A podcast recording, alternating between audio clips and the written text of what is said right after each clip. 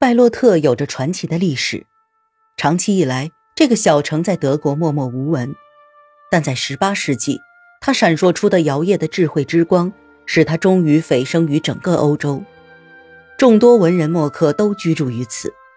这里有一位聪明的总督夫人，弗雷德里克的妹妹，以及伏尔泰等。这些名人的光芒，使这个荒凉的地区焕发出了生机。总督夫人用洛可可式风格奇异的漩涡花样，对城堡进行了大量装饰。总督夫人去世后，拜洛特归于沉寂。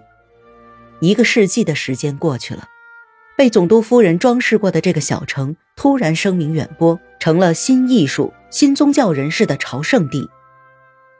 这种现象看起来很传奇，但却是人为的结果。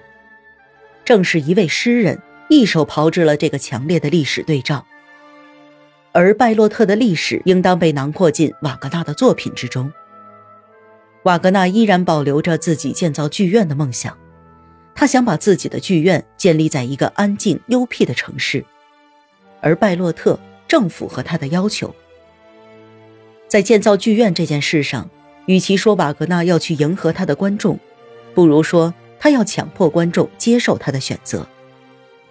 他在众多的城市中看上了这一个，而瓦格纳和总督夫人这两个德国人将在拜洛特形成鲜明的对比。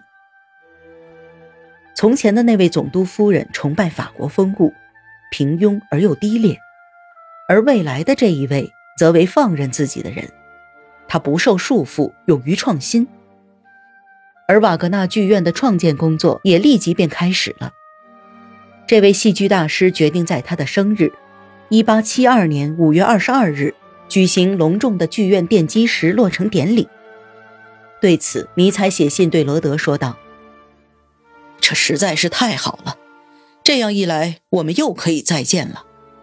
这个时候的重聚将比任何的时候都更加壮观，更有意义，不是吗？”瓦格纳和尼采一同出席了这个典礼，他们两个。一个来自巴塞尔，另一个来自汉堡。典礼上聚集了两千名观众。那天天气不好，但是连绵不绝的雨和乌云密布的天空，为这场典礼增添了壮观之感。瓦格纳创作的是严肃的艺术，因此不需要明媚的天空来陪衬。但这并没有阻止那些忠实的信徒前来。他们站在露天，听凭风吹雨打。观看奠基石的落成，在埋入土里的石块上，瓦格纳刻上了一首自己的诗，接着附上了第一锹土。当晚，他邀请出席典礼的朋友们听了一场交响乐演奏，演奏中加入了合唱，而他自己也对其中管弦乐的某些片段做了润色，他亲自担任了指挥。德国青年们聚集在总督剧院，怀着虔诚的心倾听了这场音乐会。这部作品表达了19世纪的时代诉求。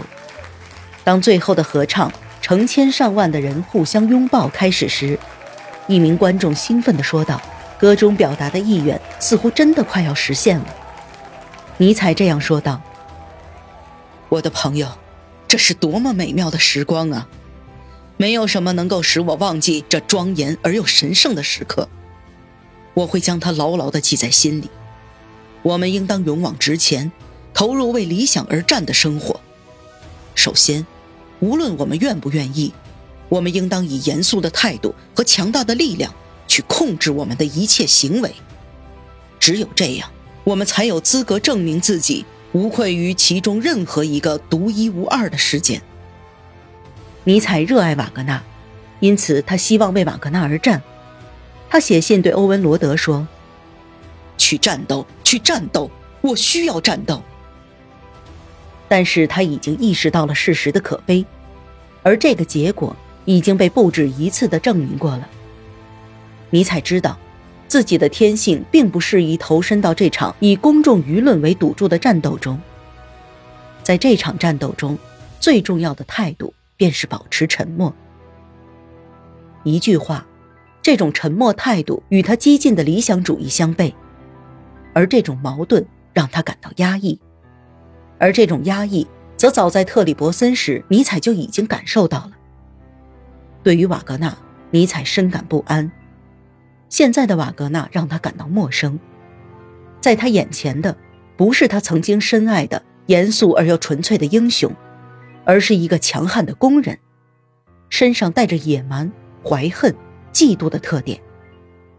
尼采曾计划和门德尔松的一个亲戚一块去意大利旅行，但是为了迁就这位老师，他被迫打消了这个念头。拒绝的原因。仅仅是因为瓦格纳痛恨门德尔松这个家庭和这个姓氏。